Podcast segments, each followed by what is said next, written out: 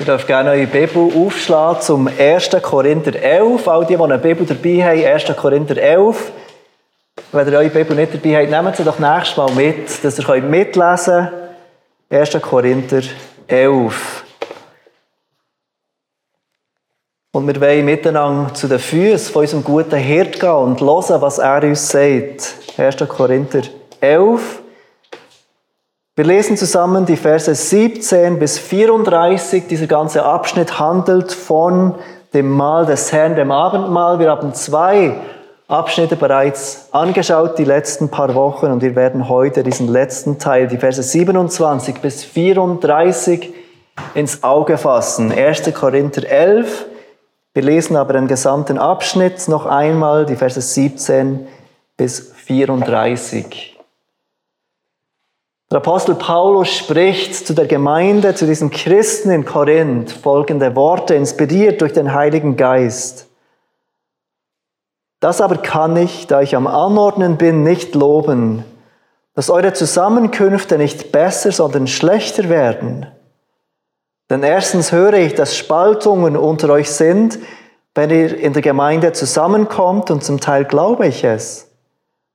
Denn es müssen ja auch Parteiungen unter euch sein, damit die Bewährten offenbar werden unter euch. Wenn ihr nun am selben Ort zusammenkommt, so geschieht es doch nicht, um das Mahl des Herrn zu essen. Denn jeder nimmt beim Essen sein eigenes Mahl vorweg, so dass er eine, dass der eine hungrig, der andere betrunken ist. Habt ihr denn keine Häuser, wo ihr essen und trinken könnt? Oder verachtet ihr die Gemeinde Gottes und beschämt die, welche nichts haben? Was soll ich euch sagen? Soll ich euch etwa loben? Dafür lobe ich euch nicht. Denn ich habe von dem Herrn empfangen, was ich auch euch überliefert habe, nämlich, dass der Herr Jesus in der Nacht, als er verraten wurde, Brot nahm und dankte, es brach und sprach, nehmt, esst, das ist mein Leib, der für euch gebrochen wird, dies tut zu meinem Gedächtnis. Das gleiche auch den Kelch nach dem Mahl, in dem er sprach, dieser Kelch ist der neue Bund in meinem Blut. Dies tut, so oft ihr ihn trinkt, zu meinem Gedächtnis. Denn so oft ihr dieses Brot esst und diesen Kelch trinkt, verkündigt ihr den Tod des Herrn, bis er kommt. Wer also unwürdig dieses Brot isst oder den Kelch des Herrn trinkt, der ist schuldig am Leib und Blut des Herrn. Der Mensch prüfe aber sich selbst und so soll er von dem Brot essen und aus dem Kelch trinken, denn er unwürdig isst und trinkt, der isst und trinkt sich selbst ein Gericht, weil er den Leib des Herrn nicht unterscheidet. Deshalb sind unter euch viele Schwache und Kranke und eine beträchtliche Zahl sind entschlafen. Denn wenn wir uns selbst richteten, würden wir nicht gerichtet werden. Wenn wir aber gerichtet werden, so werden wir vom Herrn gezüchtigt, damit wir nicht samt der Welt verurteilt werden. Darum, meine Brüder, wenn ihr zum Essen zusammenkommt, so wartet aufeinander. Wenn aber jemand hungrig ist, so esse er daheim, damit ihr nicht zum Gericht zusammenkommt. Das Übrige will ich anordnen, sobald ich komme. Wir haben als erstes in diesem Abschnitt vor, ich glaube es waren drei Wochen her, das Problem gesehen, das in dieser Gemeinde in Korinth herrschte. Das Problem in der Gemeinde in Korinth und wie sich das beim Abendmahl äußerte, ist in den Versen 17 bis 22 beschrieben. Die Gemeinde feierte das Abendmahl im Zusammenhang mit einem Essen, wie es damals üblich war.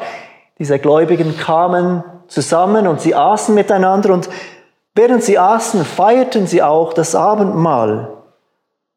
Und durch dieses gemeinsame Essen kam diese Kluft zum Vorschein, die auch in der Kultur herrschte. Da waren die Reichen und da waren die Armen, da waren die, die Einfluss hatten in der Gesellschaft und da waren die, die keinen Einfluss hatten, die arm waren. Und diese Kluft, diese Trennung kam auch bei diesem Essen zum Vorschein. Und Paulus fasst es zusammen mit diesen Worten. Die einen sind betrunken, sie hatten viel zu viel, sie aßen und tranken viel zu viel, währenddem die Armen unter ihnen hungrig waren, währenddem sie nichts hatten. Also die, die wenig hatten, die, die auch in der Kultur und Gesellschaft nicht ähm, beliebt und einflussreich waren, auch sie hatten in der Gemeinde wenig. Sie erhielten keine Unterstützung von den Reichen innerhalb der Gemeinde. Und mit dieser Einstellung, mit dieser Kluft, mit dieser Uneinigkeit wollten sie das Abendmahl feiern. Und Paulus sagt, es ist unmöglich. Ihr kommt zusammen und meint, ihr feiert das Abendmahl, aber eigentlich feiert ihr gar nicht das Abendmahl. Deshalb erinnert Paulus uns in einem zweiten Punkt an die Bedeutung des Abendmahls. Weshalb können wir mit solch einer Einstellung zur Gemeinde, mit solch einer fehlenden Liebe zur Gemeinde kein Abendmahl feiern? Und was tun wir eigentlich, wenn wir das Mahl des Herrn feiern? Und was genau gedenken wir? Und Paulus beschreibt das in den Versen 23 bis 26. Wir haben das die letzte Woche angeschaut und es in vier Punkten angeschaut. Ich will es kurz zusammenfassen und uns in Erinnerung rufen, bevor wir zu, zum dritten und vierten Punkt gehen. Also was genau bedeutet das Abendmahl? Der erste Punkt, den Paulus erwähnt, ist, das Abendmahl ist etwas für die versammelte Gemeinde. Wenn die Gemeinde zusammenkommt, dann kommen wir gemeinsam zu diesem Tisch des Herrn und feiern gemeinsam das Abendmahl. Das Zweite, was er sagt, das Abendmahl ist ein Mahl zum Gedächtnis. Wir erinnern uns daran, dass Jesus willentlich sein Leben hingab für Sünder, dass er am Kreuz starb, weil wir schuldig sind vor Gott. Weil wir jemand brauchen, der uns vergibt, der unsere Sünden hinwegnimmt, der uns freikauft und erlöst von diesem Fluch und dieser Schuld unserer Sünde. Das dritte, das Abendmahl ist ein Mahl für Menschen des neuen Bundes. Auch darauf, darauf spricht Paulus an in diesem zweiten Abschnitt, dass wir durch unseren Glauben an Christus teilhaftig werden an all dem, was Christus für uns getan hat dass all das, was Jesus in diesem neuen Bund erwirkt hat, uns sichergestellt hat, zu uns kommt durch das Opfer von Jesus. Und das vierte, das Abendmahl ist ein Mahl zur Erinnerung an die Wiederkunft. Jedes Mal, wenn wir zusammenkommen und das Abendmahl feiern, erinnern wir uns, dass Jesus wiederkommt dass dieses Leben nicht alles ist, was es gibt, dass es eine zukünftige Welt gibt, die kommen wird. Und dass wir als seine Gemeinde auf ihn warten und einmal dieses Mal mit ihm essen werden. Das Abendmahl erinnert uns nun an dieses Mal, das wir bei und mit Jesus haben werden, an diese innige und ewige Gemeinschaft, wenn wir mit ihm sein werden. Jetzt in Vers 27 kehrt Paulus zurück zur Situation in Korinth. Zurück zu der Situation in dieser Gemeinde. Und er gibt uns in den verbleibenden Versen eine Warnung und eine Anordnung. Eine Warnung und eine Anordnung. Wir sehen zuerst die Warnung in den Versen 27 bis 32. Und diese Warnung hat drei Teile. Der Paulus gibt uns zuerst eine Warnung, eine eindringliche Warnung. Er beschreibt diese Warnung mit drei Punkten. Drei Teile gehören zu dieser Warnung. das erste, was er sagt unter dieser Warnung, als Teil dieser Warnung, nimm das Abendmahl nicht unwürdig. Das ist das erste, der erste Teil von Paulus Warnung. Nimm das Abendmahl nicht unwürdig. Ich lese noch einmal Vers 27. Wer also unwürdig dieses Brot isst oder den Kelch des Herrn trinkt, der ist schuldig am Leib und Blut des Herrn. Die Worte von Paulus machen uns deutlich, dass es also eine Art gibt, einen Weg gibt, eine Möglichkeit gibt, wie wir das Abendmahl unwürdig feiern können, wie wir unwürdig daran teilnehmen können. Ich glaube, das ist ein Gedanke, der vielen Christen heute fremd ist. Viele Christen ist der Glaube so privat und inhaltslos und unverbindlich, unverbindlich geworden. Und Gott ist so vermenschlicht worden, dass es Abendmahl einfach jeder nehmen kann, der will. Ich glaube, das hat auch mit der Geschichte des Abendmahls zu tun. Wie kamen wir überhaupt dazu, wo wir heute sind in Bezug auf das Abendmahl? Und ich will uns kurz daran erinnern. Denn seit der Reformation denkt man und diskutiert man darüber nach, was das Abendmahl eigentlich genau bedeutet, was das Abendmahl eigentlich genau ist. Und der Punkt, der speziell diskutiert wird, ist die Frage, wie ist Christus anwesend im Abendmahl? Wir kommen zu diesem Tisch des Herrn, wir feiern das Abendmahl mit diesem Brot und diesem Wein oder Traubensaft. Und wir alle glauben, Christus ist gegenwärtig, Jesus ist gegenwärtig. Da geschieht etwas, wenn wir zum Abendmahl zusammenkommen. Aber die Frage ist, wie genau ist Christus gegenwärtig? Und ich komme jetzt mit ein paar großen Wörtern, liebe Kinder, ihr müsst diese Wörter nicht aufschreiben können. Die römisch-katholische Kirche glaubt an die sogenannte Transsubstantiation. Viele von euch hatten diesen, haben diesen Begriff wahrscheinlich schon gehört. Die römisch-katholische Kirche glaubt, durch das Wunder der Transsubstantiation wird das Brot, das wir essen, wirklich zum Leib Christi, zum Fleisch von Jesus.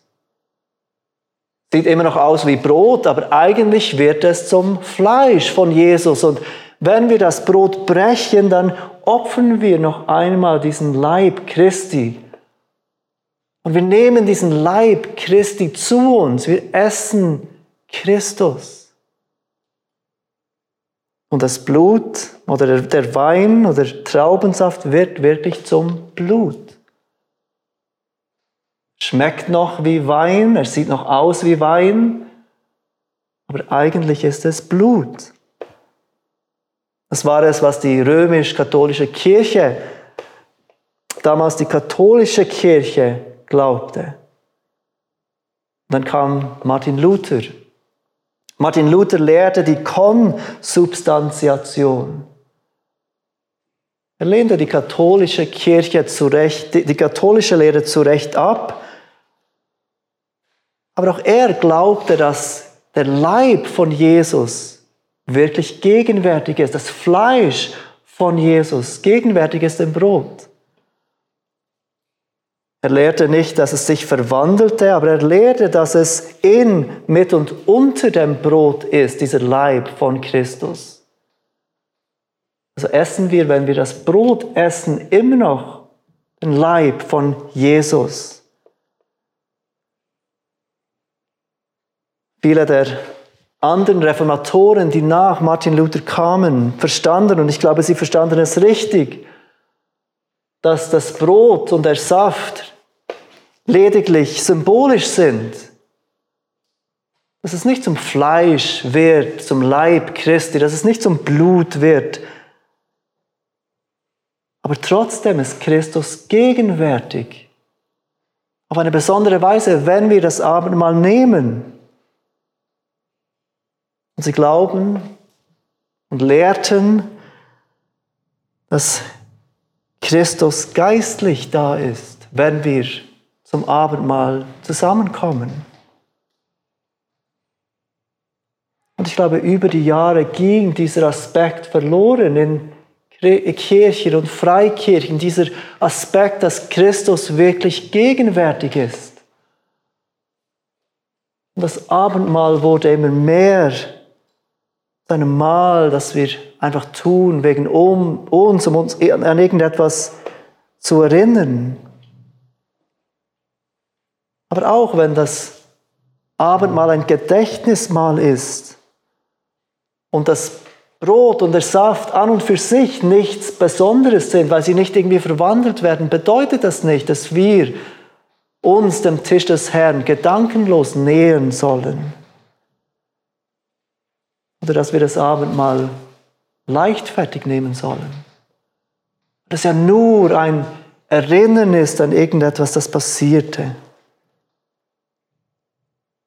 Christus ist gegenwärtig, wenn wir das Abendmahl gemeinsam nehmen. Und so warnt Paulus uns, wer also unwürdig dieses Brot isst oder den Kelch des Herrn trinkt, der ist schuldig am Leib und Blut des Herrn. Nun, was bedeutet das? schuldig zu seinem Leib und Blut des Herrn, wie Paulus schreibt in Vers 27. Was meint er damit mit diesen Worten? Glaube, es ist auf den ersten Blick gar nicht so ähm, deutlich, was er meint. Was, wir können uns zuerst nichts vorstellen, was er genau meint. Aber ich glaube, eines ist sicher, niemand von uns will schuldig sein am Leib und Blut des Herrn. Ein Kommentator hat diesen Ausdruck schuldig am Leib und Blut des Herrn so beschrieben. Wenn unser Verhalten beim Abendmahl dem widerspricht, was der Tod von Jesus eigentlich erwirkte, dann haben wir die Seite gewechselt. Wir wenden uns ab von der Seite unseres Herrn und stellen uns zu denen, die Christus gekreuzigt haben.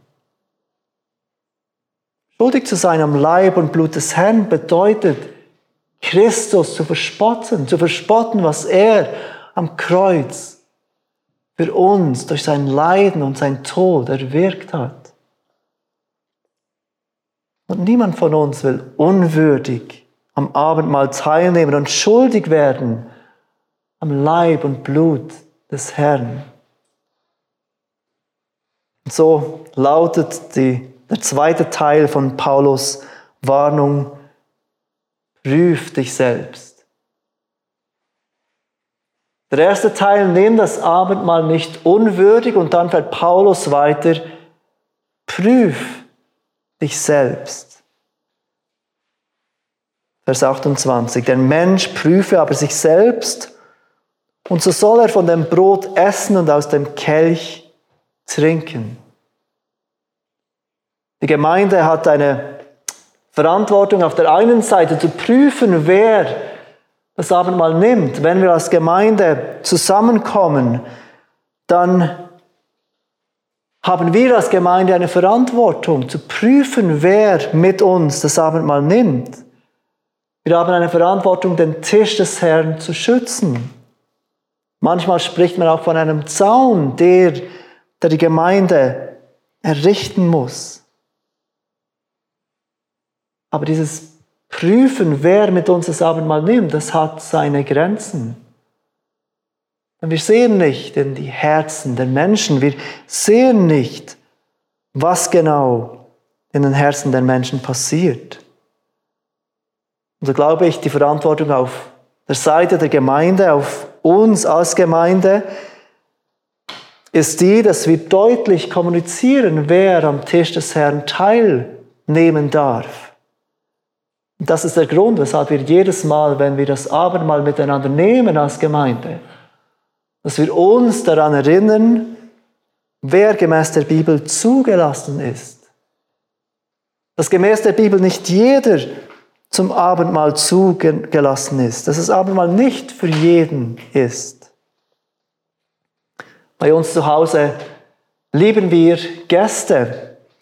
Und es macht uns Freude, jeweils unsere Freunde einzuladen oder auch Unbekannte einzuladen und mit ihnen am Tisch zu sitzen, zu essen, Gemeinschaft zu pflegen.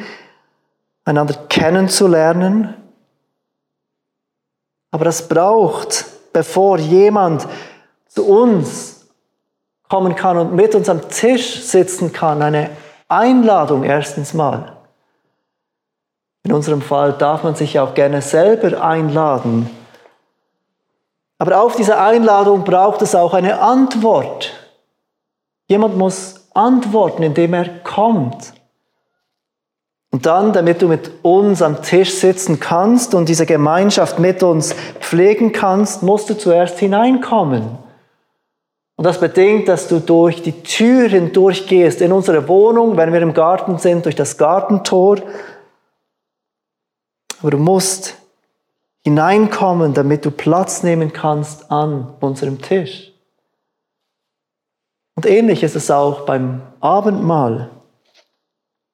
Gott gibt uns allen eine Einladung und diese Einladung gilt allen Menschen. Apostelgeschichte 17, Vers 30 sagt, nun hat zwar Gott über die Zeiten der Unwissenheit hinweggesehen, jetzt aber gebietet er allen Menschen überall Buße zu tun. Gott ruft jeden Menschen an, umzukehren zu ihm, sich von seinen Sünden abzuwenden und auf Jesus zu vertrauen. Zu vertrauen, dass Jesus Christus für unsere Sünden starb. Dieser Ruf des Evangeliums geht an jeden Menschen. Doch dann braucht es eine Antwort darauf. Dann braucht es eine Antwort von jedem persönlich. Wie reagiert er auf diesen Ruf, umzukehren und zu glauben? Und diese Antwort gemäß der Bibel ist Buße und Glaube. Wenn du dich ab von deinen Sünden und vertraust auf das Erlösungswerk von Jesus am Kreuz, das ist unsere Antwort. Aber die braucht es, diese Antwort, bevor jemand teilhaben kann am Tisch des Herrn. Und dann, bevor du Platz nehmen kannst, wenn wir dieses Bild weiterziehen wollen, bevor du Platz nehmen kannst am Tisch des Herrn, musst du durch diese Tür hindurch. Und das ist die Taufe, gemäß der Bibel. Die Taufe ist das öffentliche Bekenntnis, dass du zu den Menschen Gottes gehörst, dass du, zu, du zur Gemeinde gehörst. Und erst wenn du durch diese Tür hindurch bist, kannst du teilhaben am Abendmahl. Dann bist du gemäß der Bibel zugelassen zum Abendmahl. Das ist keine Frage, wenn Paulus davon spricht, sich zu prüfen, dann hat die Gemeinde eine Verantwortung, Menschen aufzurufen, sich zu prüfen, Menschen bewusst zu machen, was das Abendmahl bedeutet, was die Bedingungen sind für das Abendmahl. Und doch ist die Betonung von Paulus im Vers 28, wenn ihr nochmal schaut, auf jeden Menschen persönlich, nicht auf die Gemeinde. Er sagt, jeder Einzelne soll sich prüfen, wenn er zum Tisch des Herrn kommt. Also Paulus ruft uns auf, prüf dich selbst, prüf dich selbst, bevor du zum Mahl des Herrn kommst, bevor du teilnimmst am Abendmahl. Es ist wichtig, dass hier keine Perfektion verlangt wird. Wir wissen von anderen Teilen der Schrift, dass Sünde und Versuchung bleiben, bis wir verherrlicht sind mit Gott. Was Paulus hier fordert, wovon er hier spricht, ist keine Perfektion. Der Genfer Reformator Johannes Calvin schrieb dazu, es ist kein perfekter Glaube oder keine perfekte Buße, die verlangt sind. Eine Perfektion, die es nirgendwo gibt, würde jeden einzelnen Menschen ausschließen vom Mal. Und das wäre auch richtig für Paulus gewesen, der sich selbst als diesen größter aller Sünder sah. Calvin fährt weiter und erklärt, dass wenn du ein ernsthaftes Verlangen hast nach einem gerechten Leben und gedemütigt bist durch dein Elend, weil du deine Schwachheit erkennst und dich dann auf die Gnade von Jesus stützt, dann bist du ein würdiger Gast an diesem Tisch des Herrn. Auch wenn es noch immer Dinge gibt, die nicht da sein sollten, Dinge, die wir nicht gerne sehen in unserem Leben, können wir würdig sein, durch unseren Glauben an diesem Tisch des Herrn teilzunehmen. Denn der Glaube, und ich zitiere hier noch einmal Calvin, denn der Glaube, auch wenn er noch am Anfang ist, macht diejenigen würdig, die einmal unwürdig waren. Ich glaube, es ist auch ganz wichtig zu verstehen, was das Prüfen, von dem Paulus hier spricht, zum Ziel hat. Auch das sehen wir in diesem Vers 28, denn der Mensch prüfe aber sich selbst, ruft uns Paulus auf. Und dann fährt er weiter, nachdem er sich geprüft hat, so soll er von dem Brot essen und aus dem Kelch trinken. Seht ihr, dass das Prüfen, von dem Paulus hier spricht, nicht dazu führt, dass jemand so sehr in sich hineingeht, um Dinge zu finden, die uns unwürdig machen, damit wir dann gelähmt sind und denken, nein, niemals kann ich mit diesen Gedanken oder diesen Wünschen teilnehmen am Tisch des Herrn. Ich bin unwürdig wegen dem, was ich sehe in meinem Herzen. Das Prüfen soll uns davor bewahren, das Abendmahl gedankenlos zu nehmen. Es führt dazu, dass wenn uns Sünde bewusst wird, wir sie vor Gott bekennen, wir vor dem Abendmahl sagen, Herr, du siehst dies in meinem Herz, bitte vergib mir. Ich wende mich ab davon in meinem Herzen.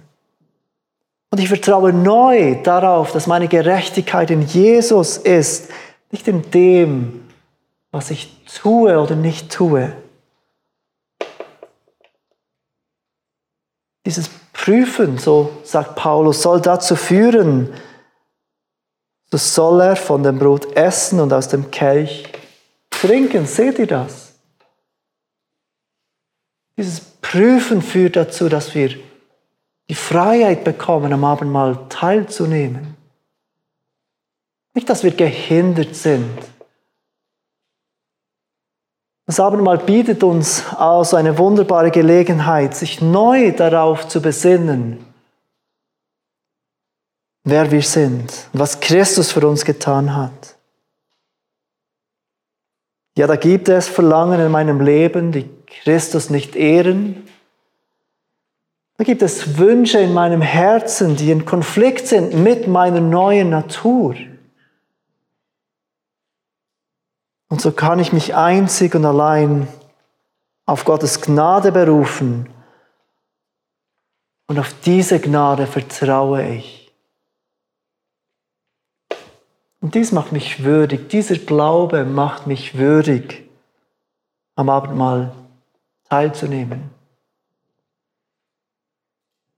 Wenn wir das Abendmahl also bewusst feiern, dann wird es, dann ist es ein Gnadenmittel, das Gott braucht, um uns auf diesem schwalen Weg, auf dem wir als Christen sind, zu bewahren. Um uns immer wieder zurückzuführen zu ihm, um uns immer wieder bewusst zu machen, dass wir in Heiligkeit leben wollen. Dass wir Sünde sofort bekennen wollen und umkehren wollen. Gibt es Dinge, die ich bekennen muss? Gibt es Dinge, vor denen ich umkehren muss? Christus kommt zu dir durch das Brot und den Kelch und eine Vergebung ist dir gewiss. Wenn wir das Abendmahl bewusst feiern, dann ist es auch ein Gnadenmittel, das Gott braucht, um uns als Gemeinde in Liebe und Einheit zu bewahren. Prüf dich selbst ist der zweite Teil von Paulus Warnung. Nimm das Abendmahl nicht unwürdig, prüf dich selbst und dann geht er weiter und gibt einen dritten Teil zu dieser Warnung. Und er sagt, richtet euch selbst oder werdet gerichtet. Richtet euch selbst oder werdet gerichtet. Welche Konsequenzen kann es haben, wenn wir das Abendmahl unwürdig feiern, wenn wir unwürdig daran teilnehmen, wenn wir uns nicht selbst prüfen? Lies noch einmal Vers 29. Denn wer unwürdig isst und trinkt, der isst und trinkt sich selbst ein Gericht, weil er den Leib des Herrn nicht unterscheidet. Es kann sein, dass sich Paulus hier darauf bezieht, dass die Christen in Korinth nicht richtig unterschieden, was das Abendmahl bedeutete, dass, dass er das meint, mit diesem Leib des Herrn nicht zu unterscheiden. Sie machen sich nicht die richtigen Überlegungen, was bedeutet dieses Brot, was bedeutet dieser Wein oder Saft. Aber es kann auch sein, dass Paulus sich hier, wenn er vom Leib des Herrn spricht, auf die Gemeinde bezieht. Diese Christen nehmen das Abendmahl unwürdig, weil sie die Gemeinde, die anderen Geschwister nicht beachten, weil sie den anderen Christen keine Wichtigkeit geben. Wie wir gesehen haben, war das genau das Problem der Gemeinde. Einige Christen in Korinth hatten eine ganz offenbar sündige Einstellung in ihren Geschwistern gegenüber. Es war ihnen egal, ob die, die ohnehin schon fast nichts hatten, weil sie arm waren, auch in der Gemeinde hungrig blieb und sich die Reichen stattdessen ihre Mägen vollschlagen konnten. Sie scherten sich nicht, wie es einander ging. Das würde man ganz sicher auch in anderen Dingen sehen, nicht nur, wenn sie gemeinsam zusammen essen. Es war ihnen nicht wichtig, wie es den anderen in der Gemeinde ging, wie sie den anderen helfen konnten. Sie lebten in offener Sünde und es schien sie nicht einmal zu stören, Sie fanden sich gut darin. Sie gehörten ja schlussendlich zu den, zu den Einflussreichen in der Gesellschaft, zu den Reichen. Und Paulus hat bereits in Vers 17 gesagt, dass eure Zusammenkünfte nicht besser, sondern schlechter werden. Andere Übersetzungen sprechen davon, dass die Zusammenkünfte dieser Gemeinde den Christen schadeten anstatt ihnen zu helfen. Dass es eigentlich besser gewesen wäre für, diesen, für diese Christen gar nicht zusammenzukommen. Sie kamen zusammen zu ihrem Schaden. Und jetzt im Vers 30 sagt uns Paulus etwas detaillierter, was er mit diesem Schaden meint. Was genau so schädlich war, wenn diese Christen zusammenkamen. Er sagt im Vers 30 die folgenden Worte. Deshalb sind unter euch viele Schwache und Kranke und eine beträchtliche Zahl sind entschlafen. Seht ihr, wie ernsthaft diese Warnung ist, die Paulus uns gibt? Und das sind nicht meine Worte, das sind die Worte von Paulus, inspiriert durch den Heiligen Geist. Paulus sagt, dass es einen Zusammenhang gibt zwischen dem unwürdigen Teilnehmen am Abendmahl aufgrund ihrer Sünde und zwischen Schwachheit und Krankheit und Tod in dieser Gemeinde. Und liebe Geschwister, dies bedeutet auf keinen Fall, dass es in jedem Fall einen Zusammenhang gibt zwischen Sünde und Krankheit, zwischen Sünde und Schwachheit, zwischen Sünde und Tod. Aber es bedeutet, und das ist ganz wichtig, dass es doch manchmal einen Zusammenhang gibt. Calvin sah im unwürdigen Teilnehmen am Abendmahl sogar einen Grund für Kriege, Seuchen, Ernteausfälle und Katastrophen. Und ich weiß nicht, ob Paulus hier vielleicht etwas zu weit geht. Aber die Worte von Paulus machen deutlich, dass es eine ernste Sache ist, das Abendmahl unwürdig zu nehmen. Und in Vers 31 ruft er uns erneut auf, uns selbst zu prüfen, uns selbst zu richten, sagt er dort, uns selbst zu beurteilen, wie er es schon im Vers 28 sagte, prüft euch. Und er sagt er, damit wir nicht gerichtet werden.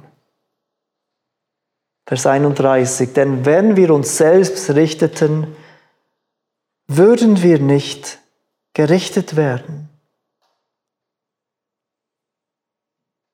Seht ihr, welche ernste Angelegenheit das Abendmahl ist und das Abendmahl unwürdig zu nehmen? Wenn es dir ähnlich geht wie mir, dann führt eine solche Warnung zu einem mulmigen Gefühl im Bauch. Und vielleicht zur Frage, habe ich schon einmal das Abendmahl unwürdig genommen? Denn ich war mir nicht immer bewusst, welche Wichtigkeit das Abendmahl hat, welche Wichtigkeit es hat, sich selbst zu prüfen. Ganz sicher habe ich nicht immer all meine Sünde erkannt.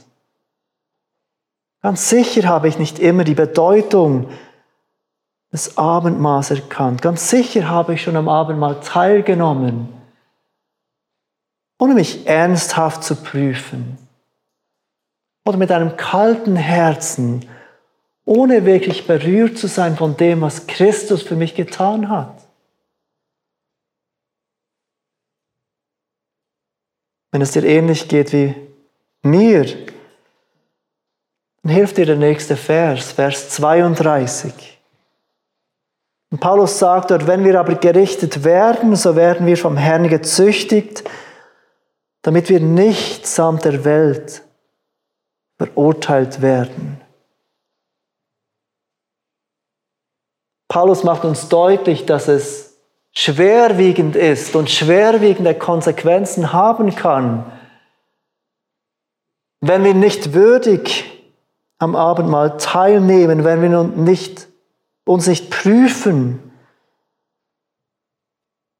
Und Paulus spricht bei all diesem Gericht, bei all dem Schweren, den schweren Folgen, die er hier erwähnt, nicht von einer Verurteilung. Und das ist ganz wichtig, dass wir das verstehen.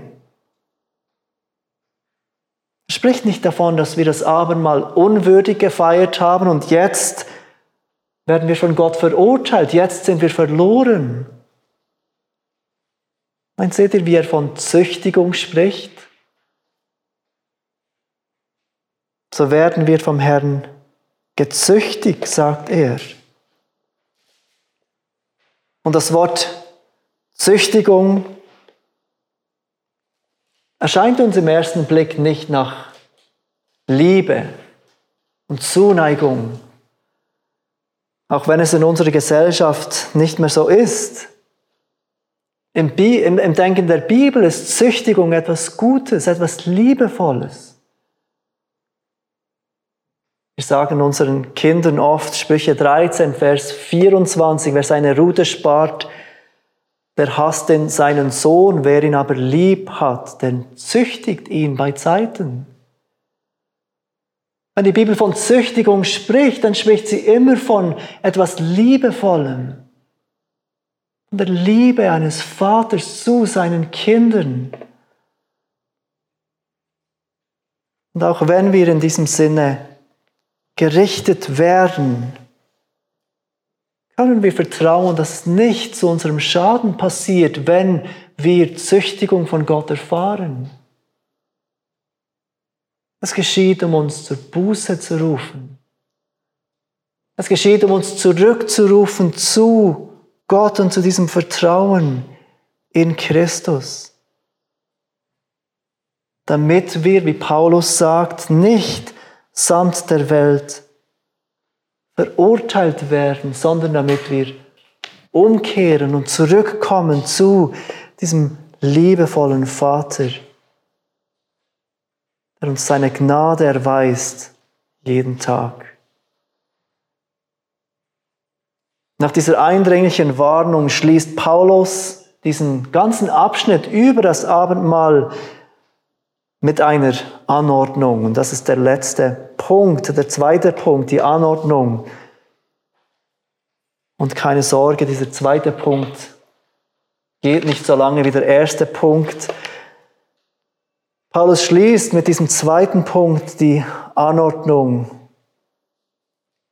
Vers 33. Aus all dem, was der Apostel Paulus geschrieben hat, ergibt sich diese Anordnung, die er uns am Ende dieses Abschnittes mitgibt. Darum sagt er, Vers 33, weil all diese Dinge wahr sind, die ich euch gelehrt habe, die ich geschrieben habe, tut dies.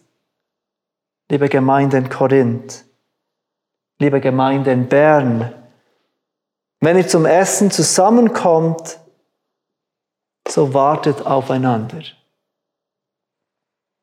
Wenn ihr zum Essen zusammenkommt, so wartet aufeinander. Und wir wissen aufgrund dieses ganzen ähm, Zusammenhangs, den wir jetzt gesehen haben, was Paulus damit meint. Das Wort warten kann auch übersetzt werden mit willkommen heißen, jemanden annehmen. Paulus ruft diese Christen auf, nicht zu vergessen, dass sie aus Gnade errettet sind, alle von ihnen, ob wichtig oder unwichtig in der Gesellschaft, ob arm oder reich. Er ruft sie auf, nicht zu vergessen, dass dieses vollbrachte Werk von Jesus am Kreuz uns als Christen zusammenbringt, als eins, eins macht dass wir eine Verantwortung haben, gemeinsam diesen Herrn zu verherrlichen, indem wir eben warten aufeinander, indem wir Acht geben aufeinander, indem wir einander willkommen heißen, einander annehmen. Und so als seinen Leib unser Leben miteinander. Zu seiner Ehre, in einer aufopfernden Liebe füreinander und in einer herzlichen Fürsorge füreinander leben. Paulus gibt uns diese Warnung zum Schluss, diese eindrückliche Warnung. Und er schließt mit dieser Anordnung, wenn ihr zum Essen zusammenkommt, so wartet aufeinander. Lasst uns miteinander beten. Vater, wir danken dir für diese klaren Worte aus deinem Wort, diese ernüchternden Worte, die uns aufrufen, dieses Privileg, das wir haben, wenn wir zusammenkommen und daran gedenken, was dein Sohn für uns getan hat, an seinen Tod, seine Auferstehung und seine Wiederkunft zu gedenken. Dass wir dies nicht gedankenlos tun sollen. Wir bitten dich, dass wir diese Warnung ernst nehmen dürfen, dass niemand von uns dieses Abendmahl unwürdig nimmt, dass wir uns selbst prüfen, dass wir uns selbst richten, damit wir nicht gerichtet werden. Wir bitten dich, dass du uns hilfst zu verstehen, dass du damit nicht Perfektion verlangst, dass du uns damit nicht in uns hineintreiben willst, das nur zur Verzweiflung führt. Aber dass du möchtest, dass wir einen ernsten Blick auf unsere Herzen werfen und alles, was wir vorfinden, das sich nicht ehrt, bekennen und uns davon abwenden. Vater, wir bekennen, dass wir dafür jedes Mal deine Gnade brauchen. Dass wir jedes Mal deine Gnade brauchen, wenn wir uns neu auf das vollbrachte Werk von Jesus verlassen für unsere Rettung.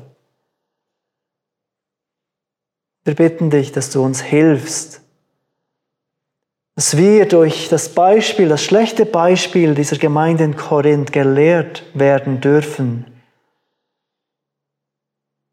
dass wir miteinander in Liebe und Fürsorge leben dürfen als Gemeinde. Wir bitten dich für deine Gnade, auch wenn, du, wenn wir erkennen, dass wir ähm, uns an dir versündigt haben, dass wir mit Freimut vor deinen Thron kommen dürfen, um Vergebung zu erlangen. Und das beten wir dich im Namen Jesu. Amen.